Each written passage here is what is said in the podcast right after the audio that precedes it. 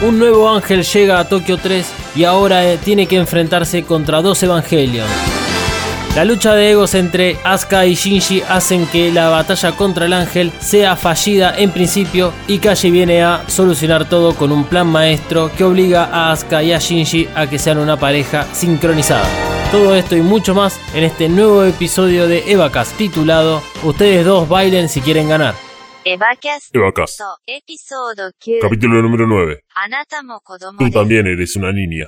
Arrancamos otro episodio de Evacast. Soy tu host Dalma. Junto a mí está Emanuel y Malu. Listos para comenzar a hablar del de noveno episodio de Evangelion. Y este episodio de Evacast va a ser bastante particular porque lo vamos a dividir en dos.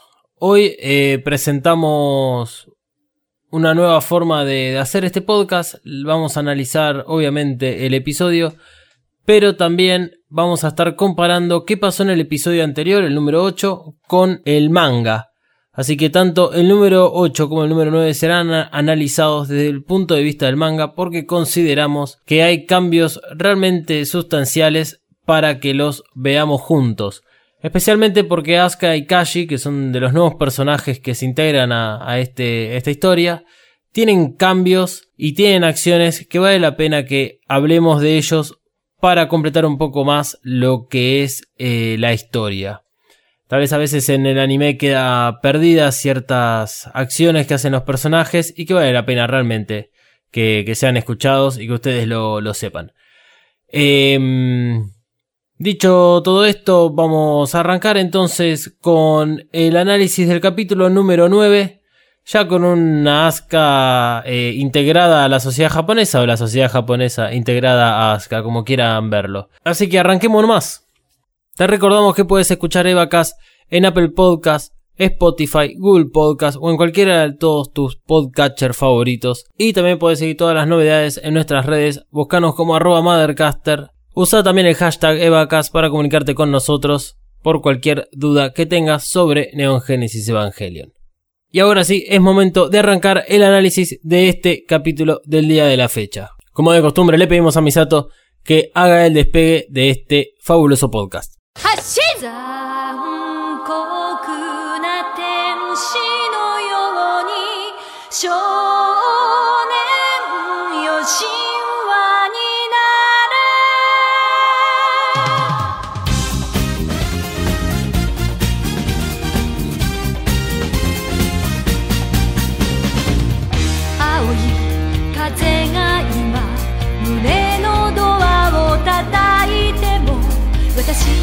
私だけをただ見つめて微笑んでるあなた。そっと触れるもの求めることに夢中で運命さえまだ知らない痛いけな瞳。だけどいつか気づくでしょう。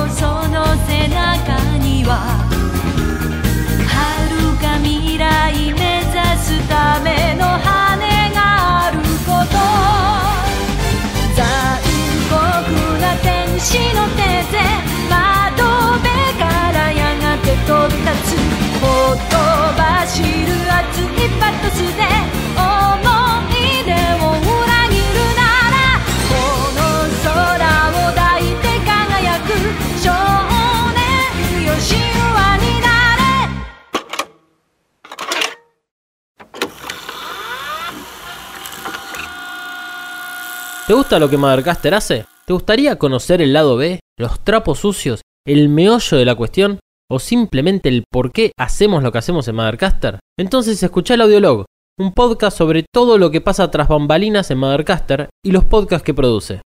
Busca Mothercaster o Audiolog en tu podcatcher favorito. Y ahora sí, fin de esta propaganda, y te dejo que sigas escuchando el siguiente maravilloso podcast.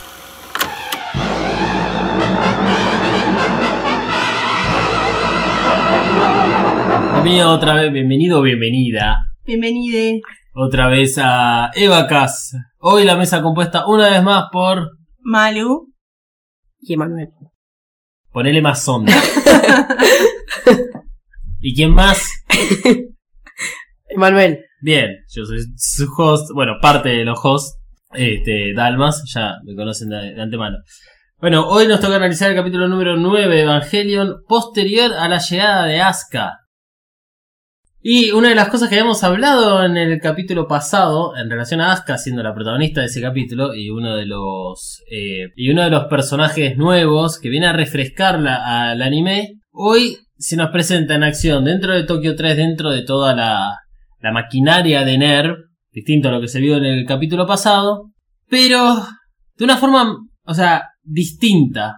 Por lo menos esto yo lo digo desde el punto de vista de que sé qué es lo que le sucede a Asuka hacia el final de la serie. Entonces, puedo empezar a notar ciertos aspectos de ella de cómo su arco de personaje va a ir evolucionando. Desde mi punto de vista, insoportables esos preadolescentes me tienen harta. ¿Cuáles preadolescentes? ¿Todos o cómo arranca el episodio? No, Asuka y Shinji. Bueno, es exactamente eso a qué me refería. Eh, realmente Asuka es lo que es, es así, es ella. Se ve también en el capítulo anterior, pero pero tal vez no se notaba tanto porque estaba más contenida por la gente que tenía alrededor o había poca gente. Hay una de las, lo voy a decir ahora para no olvidármelo, por más que lo tengo notado, que eh, los desarrolladores de- del personaje de Asuka, o sea, todo el equipo de, de ahí de Gainax, eh, establecieron que Asuka no es una persona que se adapta a un entorno social. El entorno social tiene que adaptarse a ella. Sí, igual la banco, ¿eh? La sigo bancando desde el capítulo anterior. Pero... eh, insoportable. Insoportable en, en cuáles de todos los... bueno, como fuimos todos adolescentes, bueno, tenemos un, un adolescente en, en la mesa también ahí en, en esa etapa. Pero qué sé yo, bueno, hoy, ahora ya a nuestra edad no tenemos tanta paciencia para estas cosas. No tenés nada para decir, perfecto. Por lo menos lo reconoce. Por lo menos lo reconoce. Vayamos rápidamente a, a la primera parte de la batalla, ya que venimos hablando de Asuka. Y lo, lo que sucede bien a, a- apenas toca la superficie lo- los Eva, después de haber sido digamos, desplegados a través de, los aviones, es que ella toma las riendas de todo el asunto. Y Shinji tiene el desacato de decir que como una novata le iba a dar órdenes. Y aún así hace lo que tiene que hacer. Lo que pasa es que ten- teniendo en cuenta el resultado que tiene esa primera batalla, uno dice, o es una boluda, porque se tiró ahí a lo, a lo loco, sin siquiera analizar la situación. Y puede ser, pero tampoco vemos que Misato la haya frenado en ningún momento. Con Shinji lo ha hecho cuando Shinji no acotó órdenes. Este, o cree que Shinji no tiene la capacidad de resolución de las batallas o de lo que pueda suceder contra los ángeles, como si lo tiene con Asuka. Igual la, técnica que se utiliza en la batalla es bastante lógica. Shinji está con el blaster desde atrás, cubriéndola mientras ella hace la avanzada. ¿Y cómo hace la avanzada otra vez? Saltos. Esto me hace acordar a Star Wars 3, Sí. La, trilogía de precuelas, que se caracteriza por tener batallas Jedi con saltos y exclamaciones y, muchas cosas que pasan en el universo Star Wars que no tienen sentido en esas precuelas. Pero vas a acordar un poco a eso en el sentido de que Shinji, Shinji siempre se quedó como quieto, no, no, no, no parece ser que tampoco corra con el Eva, más allá del modo Berserk que ha tenido en otras oportunidades. Pero Asuka va saltando, es como cambiando la dirección constantemente hacia eh, el objetivo mientras hace la avanzada y luego espectacularmente rompe a la mitad al ángel que tiene por delante con una lanza cuya mm, hoja que tiene en la punta es similar a la de un Progressive Knife, por eso que lo corto también tan fácil. No sé qué les parece a ustedes el recurso de mostrarte cómo se desenvuelve la batalla una vez que el ángel, el ángel en este caso se llama Israfel, se divide en dos y cada una de esas partes, la parte A, la parte B, ataca a cada uno de los evangelios. Me refiero al momento en el cual le muestran el resultado de la batalla con este, diapositivas. Se lo muestran a Shinji y a, a Asuka. Digamos, no es, a ver, voy a corregirme, no se los muestran a ellos de esa forma, ellos lo vivieron. Nos los muestran a nosotros los televidentes. También se lo muestran como una manera de decir, mirá, salió todo mal. ¿Qué pasó? Sí, a ver, están refrescando todo lo que sucedió en la batalla, obviamente están como reviendo la situación a ver qué se puede hacer. Pero yo me refiero al recurso por lo menos de eh, los creadores. De dejar en blanco ese cacho de batalla que te cortan y después. Claro. No sé si les parece raro, si les parece bueno, no sé si les llamó la atención. Eh, llamó la atención, qué sé yo, fue como incluir algo gracioso, que aparecen ahí patas para arriba. Bueno, esa parte Pero... sí. Tiene mucho humor este capítulo, eso es cierto. Sí, puede ser. Pero, no sé, no, no me pareció llamativo ni nada. No sé si vos lo viste hace poco el capítulo. Hoy lo viste, puedes decir hoy. Hoy. No, pero no lo digas. Bueno, pobre, está mal de la garganta. No, ya sé, yo. este. ¿Vieron el momento en el que el ángel sale debajo del agua? O sea, es un bicho gris con la, los brazos extendidos, como cualquier tipo de, digamos, de acción que haría una persona para asustar a otra. Como, "Bu". Sale como con los brazos bien extendidos, con lo cortito que los tiene, y como que sale asustando. Pero no, no se dieron cuenta cómo es esa secuencia, esa imagen. Es pedorrísima. es muy pedorra. Algunos capítulos atrás hablamos de que eh, en algún momento vamos a ir viendo que algunos capítulos tienen mayor o menor calidad a nivel acción o a nivel de, imagen, de, de cuánto es lo que le están poniendo de guita por capítulo. Y este es uno de esos capítulos, no llega a ser de los que eh, ahorran muchísimos recursos, pero tiene eso el capítulo. Por eso es que también corta la, la batalla y te muestra en ese momento, más allá de constructivamente es útil el recurso este, pero la realidad es que si no tendrían que tener dos batallas en un mismo capítulo. Tenían que cortar el tiempo, tenían que este, mostrarte cómo termina la primera parte de la batalla y que los Evas terminen arruinados. Y este, cómo después se desenvuelve al final del capítulo la destrucción del ángel. Creo que hay un recurso ahí que tuvieron que cortar. Para que además que entre todo, pues pasan varias cosas en, en el capítulo. eh, hasta incluso cómo te muestran todo el entrenamiento de la sincronización entre Asuka y Shinji. O sea, son flashes, cortes de diferentes momentos que te, todos juntos, te terminan de construir toda la idea del capítulo. Estas cosas me encanta que tiene Evangelion porque tiene muchas de estas. Este, lo, lo resuelve de una manera muy elegante y, y hasta incluso en este caso graciosa. Por ejemplo, la co- cómo cataloga a Risco eh, cómo salió la batalla. Dice que es patético. Simplemente eso. Y lo vuelve a repetir al final. Pero bueno. Eh, así como te miro vos, pues sos la más polémica. No, no, bueno, no sé si sos la más polémica. Sos la más polémica.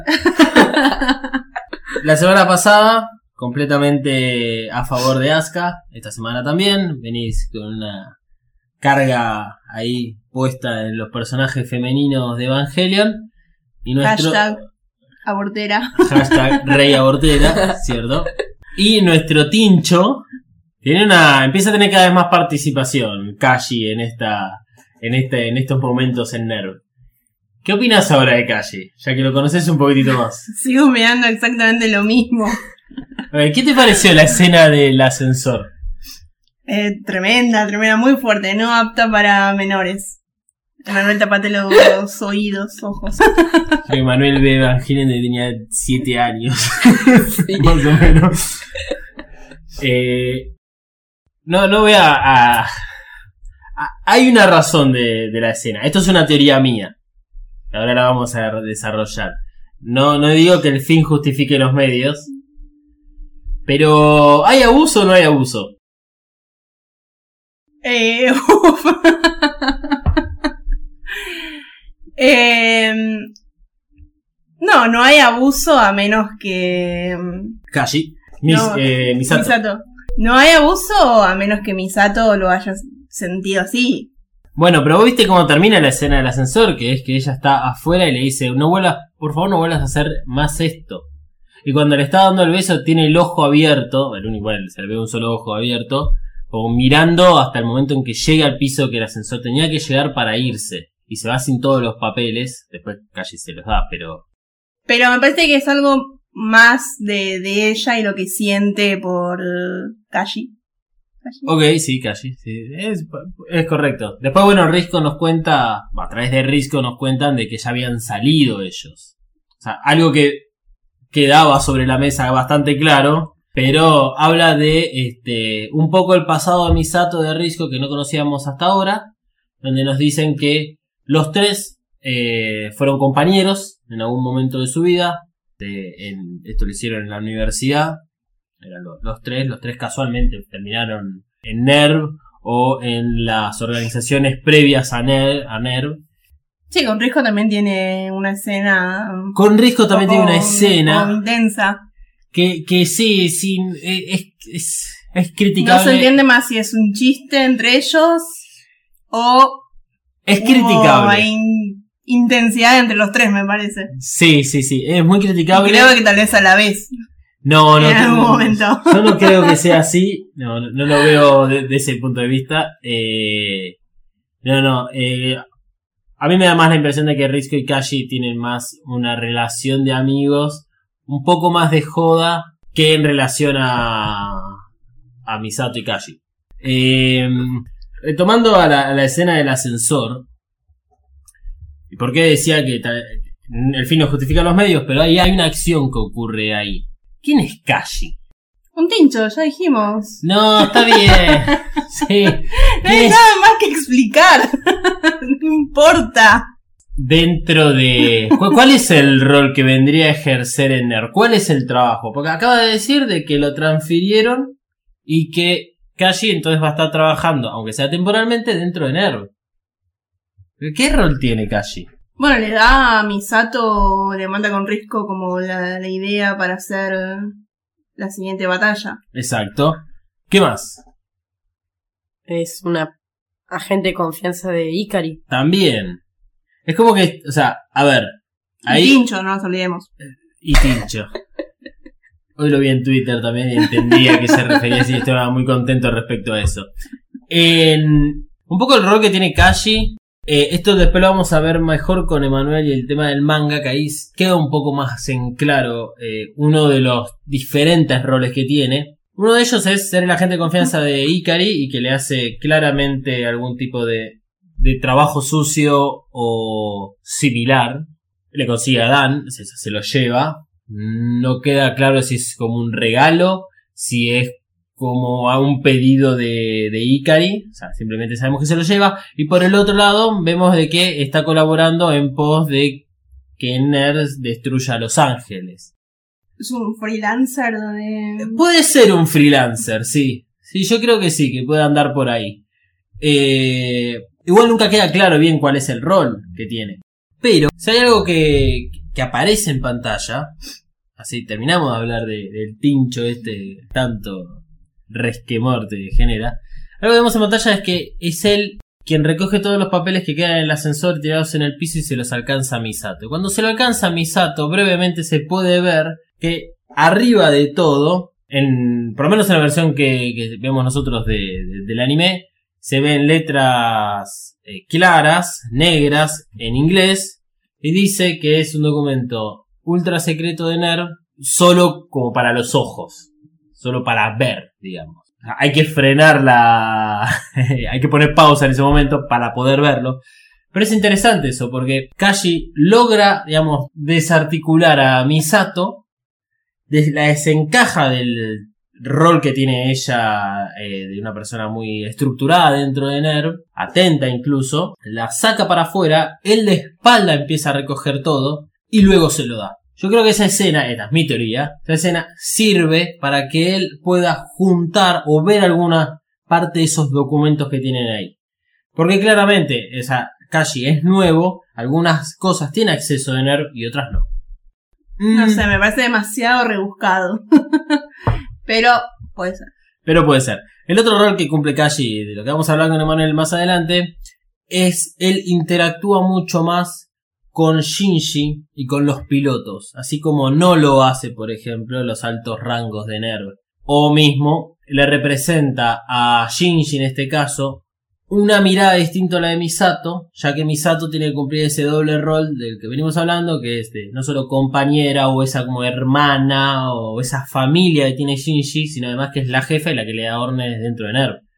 Entonces, sirve un poco para desestructurarlo a Shinji de, digamos, la enseñanza que recibe por parte de Misato y viene a ser además una especie de forro que lo único que pretende es eh, a Shinji sacarlo de sus casillas para que vea que hay otro tipo de, de, de vida en todo caso. Esto no se vio en este capítulo, es algo que un poco se ve con lo que le dice en el capítulo anterior cuando habla acerca de cómo es Misato en la cama, pero también es Kashi quien le habla como una persona completamente externa y ajena a Shinji diciéndole yo te conozco, vos tenés todos estos logros.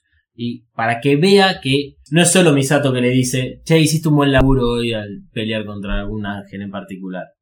Que lo vea de una forma extensa es muy importante para Shinji, es una, como una gran ayuda a su eh, autoestima.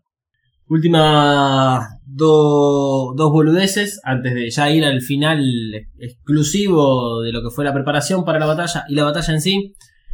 Eh, la verdad que hoy en día es algo que veníamos hablando con ella ayer que estábamos viendo Friends. Eh, cómo nos impacta ver una serie vieja y de cómo trataban ciertos temas. Cómo nos impacta hoy en día por, bueno, tener la cabeza un poco más cambiada respecto a, bueno, cómo deberían ser las cosas y así.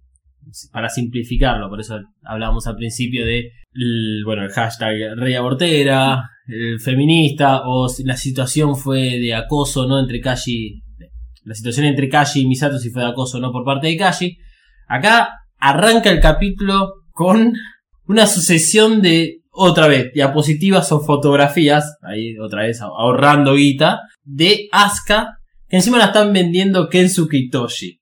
y la verdad que impacta un poco, porque o sea, es, es un poco una violación a, a, la intimidad de ella. A la vez me hace quedarme tranquilo en que Kensuke Itoshi son personajes que me gustan, bueno, no lo están usando como para pajearse en el baño este, por las noches. No, no te lo creo. muestran, por No te lo muestran, pero no creo, no creo, o sea, no creo. O sea, le gana realmente más el odio que, que tienen hacia Asuka que el, aunque sea una necesidad por hacer algo sexual con ella. Eh, pero el resto sí. La verdad no iría a comprar fotos de una mina. Bueno, está internet. para eso.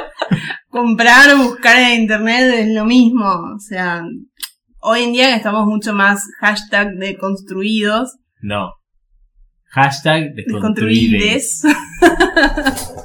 este, sí, no, hay muchas cosas que nos chocan, que a mí por lo menos me choca, no sé, cómo muestran las tetas de, de Asuka o de Misato, cómo exponen en su cuerpo, que está bien, si ellas lo quieren exponer está bien, ¿ok? Bueno, pero no podemos frenar Pero- el capítulo constantemente para que haya un cartel o una mini Misato a- a- más caricaturesca de lo que ya está diciendo. Eh, mirá que yo quiero salir así. Bueno, eso ya está la conciencia de cada uno, cada uno. Eh, pero sí, son cosas que nos chocan, son cosas que también hablamos de, cómo es la, sociedad japonesa y más en esos años muy machista, muy patriarcal. Y bueno, por lo menos podemos ahora darnos cuenta y, por si lo disfrutamos, pero por lo menos dudar y pensarlo si está bien o está mal. Sí, eso por lo menos lo primordial. Habría que ver. Esto se, se ha discutido también en los casos donde aparecen los actores o otros cineastas, digamos. Hay un montonazo con las causas o las comprobaciones de que son unos abusadores. Eh, última temporada de House Cards, por ejemplo. Que uno dice, bueno, ¿qué hago? No veo esas películas o, o sí las veo o todo lo que haga a partir de ahora no lo voy a ver, o sea, cómo uno lo analiza. Y la realidad, por lo menos, ver, nunca me tocó de, de tan cerca, y uno tiende a separar la obra del personaje en sí, o puede ser eh, su Maradona, que es el personaje creo más polémico que tenemos acá en Argentina, pero ni siquiera yendo al caso eh, puntual de él, no sé, uno dice Charlie, Charlie, Charlie García, para los que no saben. Bueno, Eh, entendí. Este que todo, toda su, etapa completamente autodestructiva y destructiva hacia con lo demás y la verdad yo no lo bancaba y de grande empecé a escuchar sus discos y me empezaban a gustar y al principio no me gustaban por cómo era él porque lo conocí primero más que nada a través de la tele que a través de por ejemplo la radio escuchando sus canciones. Eh, es parte de la sociedad japonesa es parte de la forma en la cual se hacen los animes. Como es la demostración de las mujeres y especialmente de las tetas que tienen. En general son voluptuosas o están muy claramente en pantalla. Acá en este caso, creo que la única justificada, a ver, justificada entre comillas, es cuando sale Rey de bañarse, sale en bola de bañarse, porque no creo que ninguna persona se bañe vestida. Y bueno, Shinji se cae encima, eso sí es raro. Eh, y no sé en cuál de todas las versiones de esa escena, del anime, del manga, de las películas, eh, a ella se le ve un seno. Eh, bueno, pero está en bolas y a veces amerita de que para generar una mejor escena, más realista, se tengan que notar ciertas cosas. Ahora, Rey tiene 14 años. Entonces ahí no va. ¿Me entendés? Acá a Asuka se le ve todo el escote cuando está hablando con Shinji, era necesario. Y no, no, podrían haberlo resuelto de otra forma. Misato y el hecho de que las tetas las tiene, es la vez que la tiene más grande de todas. Porque ah, la hemos visto vestida de, de una forma mucho más casual e incluso donde se le nota, no sé, un parte del cachete del orto y que Shinji es el que dice, ah, mira cómo se viste, mira cómo va a la escuela después a, a hacer lo que tenga que hacer como tutora. Que aún así tampoco la muestran tanto de esa forma y acá está nada más. La realidad no lo sé, en realidad habría que hacer algo, es ver capítulo a capítulo quién fue el encargado de dibujar ciertas partes de, de- del capítulo.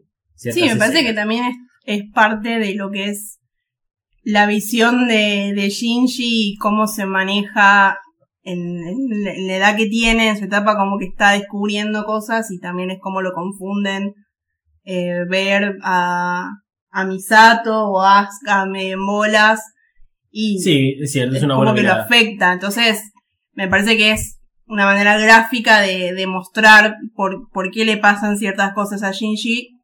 Pero sería bueno no hacerlo con menores.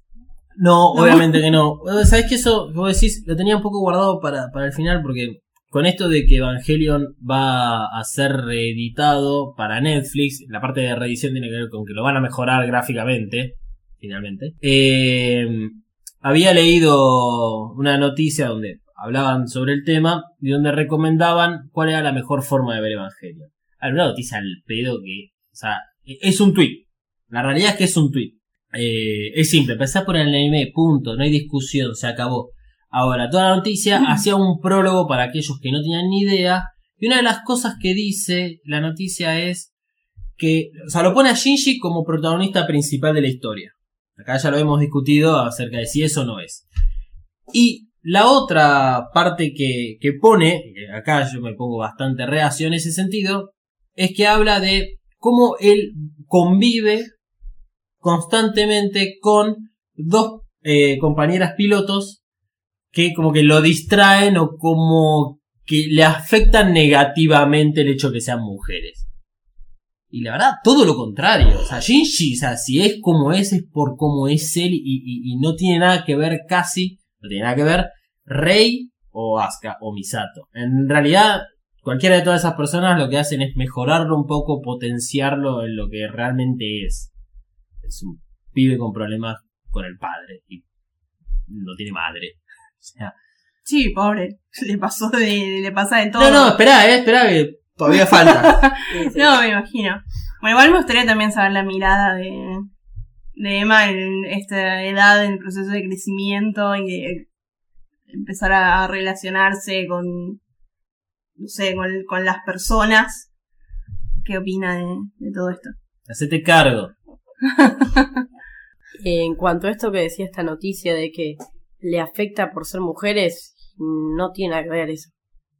O sea, si le afectara porque, qué sé yo, a Shinji lo cagan a palo todo el día, y puede ser, pero lo podría estar cagando a palos Kashi, Sí, Ah. o sea, se estaba hablando de maltrato en todo claro, caso. pero no, no creo que lo afecte nada. Ok, yo. ¿Vos, vos tenés compañeras de, co- de, de colegio? No. Ok, ¿qué pasa si tenés dos compañeras? Una es como Aska. ¿Qué- Ok, tenés a Aska en tu colegio. No solo qué te pasa a vos, qué les pasa al resto de tus compañeros. Y para ser más claro, vos vas a un industrial. Sí, creo que se ubicarían mucho más mis compañeros. ¿Se ubicarían en qué sentido? no serían tan zarpados en algunos momentos. ¿Cómo se nota que nunca tuviste una chica dentro de, del aula? Yo tampoco, y yo ya sé la respuesta a eso. No, es, es lo peor.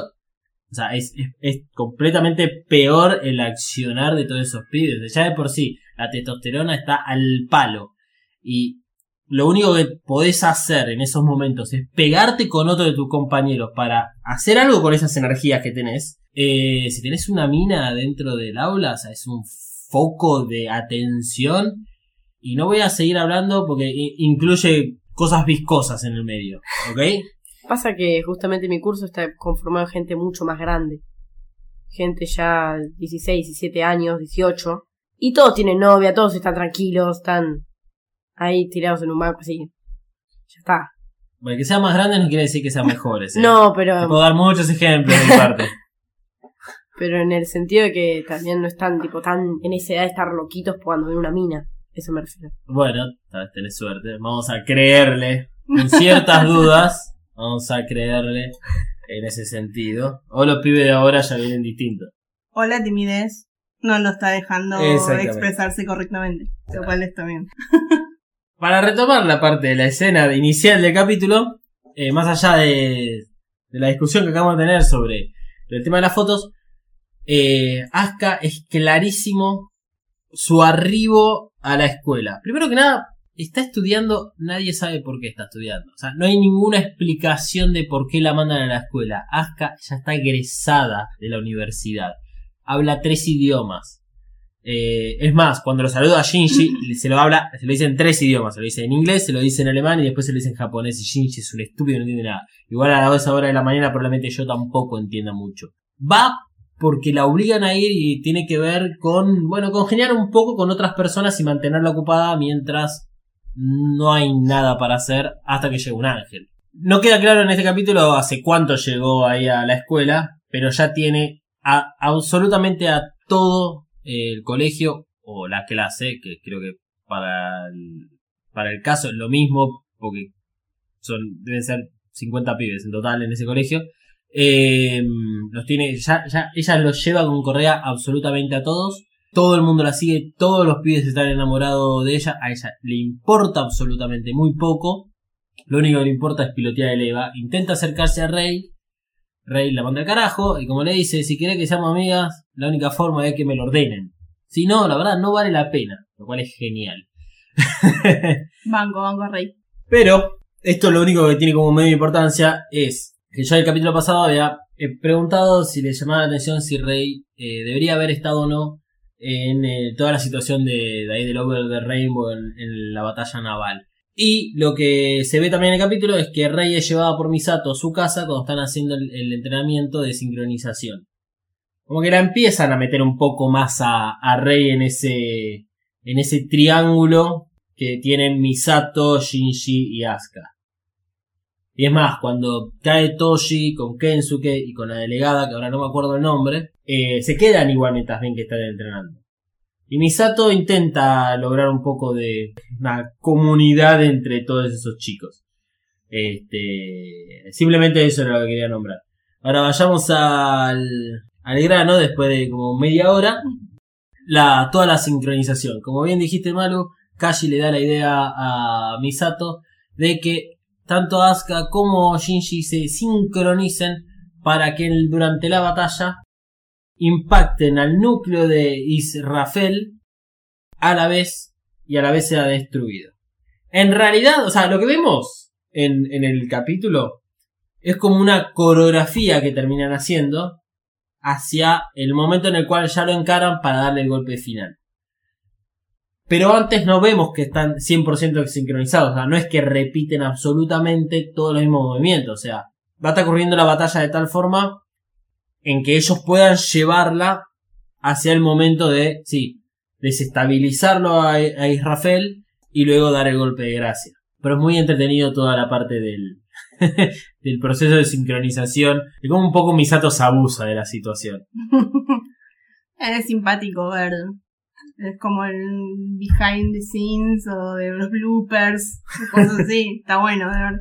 Sí, eso está, está bueno. Y el golpe duro que recibe Asuka por parte de Misato cuando... El problema es, Shinji no es tan hábil como es eh, Asuka. Entonces Asuka tiene que, digamos, bajar su nivel para estar a la par de Shinji, porque Shinji no puede dar más que eso. Pero Shinji debe ser un poquito más lento y Asuka un poquito más rápida y Asuka no va a bajarse de nivel porque ella es superior.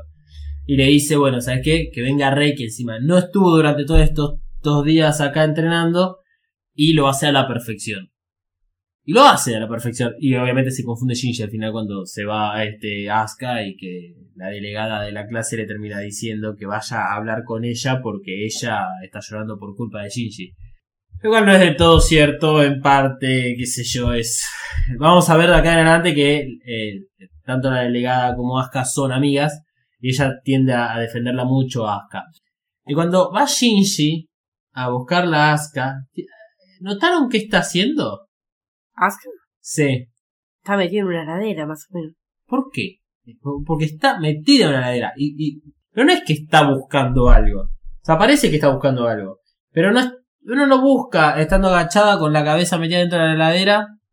Y ni siquiera intentar aunque sea revolver un poco. O llegado el caso sin agarrar nada. Está como enfriándose. Está como enfriándose. No tanto para calmarse, sino para evitar llorar. ¿Y por qué es importante este detalle? Pues Asuka no va a mostrar eh, debilidades frente a otros. No lo va a hacer. Y cuando lo hace es cuando está durmiendo. Cuando está durmiendo, que otro momento para hablar. eh, cuando está durmiendo, que Shinji termina diciendo, eh, al final sos una niña, porque si lloras y además eh, llamás entre sueños a tu mamá.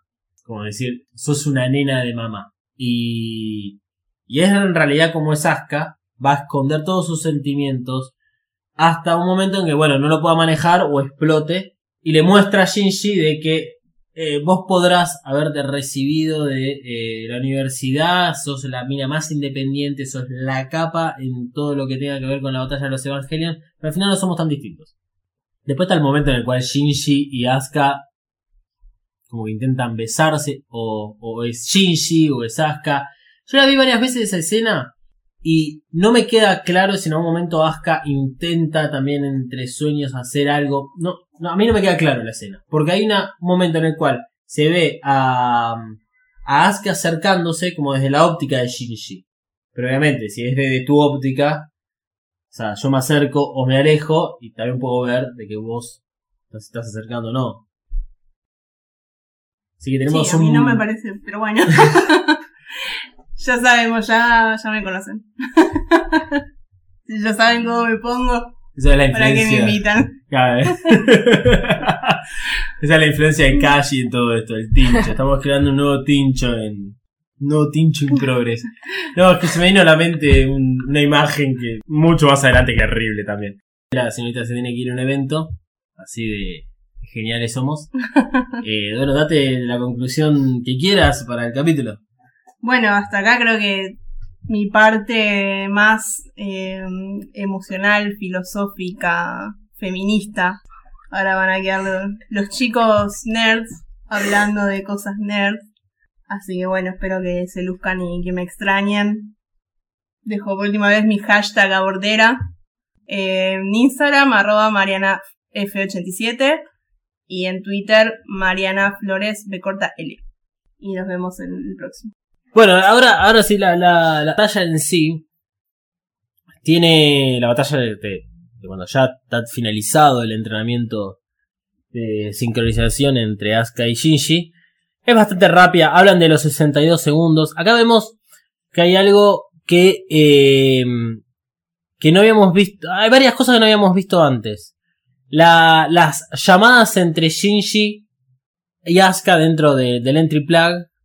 Que es que al principio le aparece a, nos aparece a nosotros en realidad un Shinji que le está hablando a Asuka a través de un sistema de comunicación interno y que físicamente lo tiene a- a- ahí a la izquierda Shinji porque se acerca y lo putea a la pantalla. O sea, es una pantalla que se le aparece dentro del entry plug, habla de todas las posibilidades que tiene el entry plug a nivel tecnológico para este, los pilotos. O sea que les puede aparecer información. Es como una especie de Google Glass muchísimo más moderno.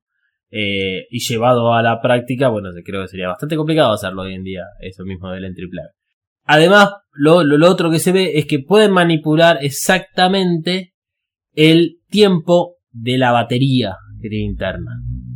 Porque cuando salen a la superficie y, le sueltan, digamos, la, alimentación externa, el reloj está seteado en 62 segundos. No solo esto habla de la, de la precisión y de la confianza por parte de NER para que los EVA no tengan otra alternativa no sea pelear durante esos 62 segundos y derrotar al ángel en esos 62 segundos. Porque después queda inactivo. Es así determinante. Eso me pareció muy interesante para mostrar. Y eh, bueno, la batalla sucede como, como se esperaba que, suceda. Eh, utilizan una música que podemos presumir de que es la música que estaban utilizando también para entrenar. Que les está sonando. Y que además de adornar eh, mágicamente el momento de, de la batalla o sea, les sirve a ellos para llevar bien el tiempo en, la, en el momento de la sincronización. Y terminan derrotando a Israfel, que Israfel, luego de haberse reconstruido, aparece otra vez como un solo ángel, que los evangelios terminan por separar la primera vez utilizando como una especie de vidrio que se despliega. Viste, tienen, tienen los Progressing Knight activados. Se los revolean y clava uno adelante, el otro atrás de Israfel y se genera una pared en el medio que lo obliga a dividirse a la mitad a Israfel para generar los dos eh, nuevos ángeles, la parte A y la parte B. Y cuando Israfel se ve como bastante amenazado, vuelve a juntarse en dos, cosa de que sea otra vez necesario que para poder derrotarlo o los dos núcleos tengan que ser derrotados a la vez, tengan que ser este, digamos, quebrados a la vez, o nuevamente tiene la posibilidad de dividirse a la mitad y así sucesivamente como para complejizar un poco la batalla. Igual esto termina en que los dos Evangelion a la vez impactan en el núcleo y lo terminan por destruir. Israfel explota, no como en el caso de Ramiel o como en el caso de Shamshel. Em, este explota, los Evangelion sobreviven y por un, un paso en falso de Shinji terminan, en vez de terminar en una pose al final de la batalla como heroica, no, terminan uno encima del otro con Asuka bastante enojada, otro momento de comedia en el cual los evangelios tienen teléfono. Sí, lo saca de la pata. Más No o menos. sé dónde lo saca, o sea, lo saca como de- del cuello porque está el entry plug ahí, de medio del costado que se ve de fondo. Y Asuka a través de la videollamada le pega a Shinji. Pero es genial. Y bueno, nuevamente vemos eh, la decepción por parte de Nerv con el espectáculo. Que acá en este caso no, no importa mucho la decepción esta. eh, porque no, no había nadie mirando la situación. En la primer parte de la batalla está todas la- las fuerzas armadas de ahí de, de, de Japón. Que son este, la JSSDF, la, las Fuerzas Armadas de Japón que son las que terminan por tirar una bomba N2 y logran destruir el 28% del ángel. Y si esto llama un poco la atención en algo, es el protocolo ante un ángel, ante digamos cualquier objeto que sea determinado como ángel a través del patrón azul, es que primero ataquen Nerv con los Evangelion, ya que se ha demostrado que es el, el arma definitiva y es la única capaz de derrotar a los ángeles, en vez de las Fuerzas Armadas. Esto va en contraposición a lo que se vio en el primer capítulo. En el primer capítulo pasaba esto, o sea, primero las Fuerzas Armadas y después NERV. Como NERV ya ganó esa confianza, ataca directamente. Como backup, bueno, se sabe que tienen la- las minas NN. ¿Por qué no las usan todo el tiempo? Puede haber razones presupuestarias.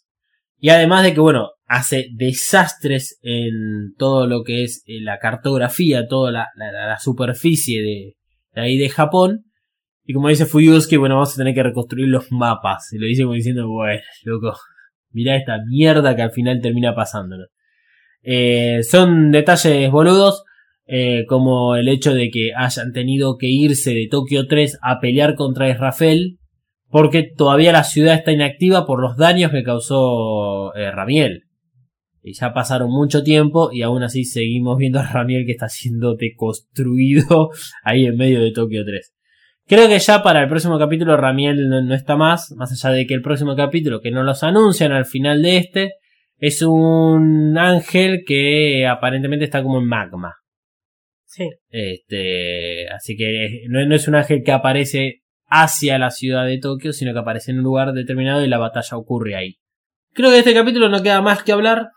No sé si vos tenés algún detalle más. El único dato interesante que a mí ah, es que cuando Shinji le dice a Asuka que están solos, Asuka directamente se pone eh, la remera amarilla de Misato.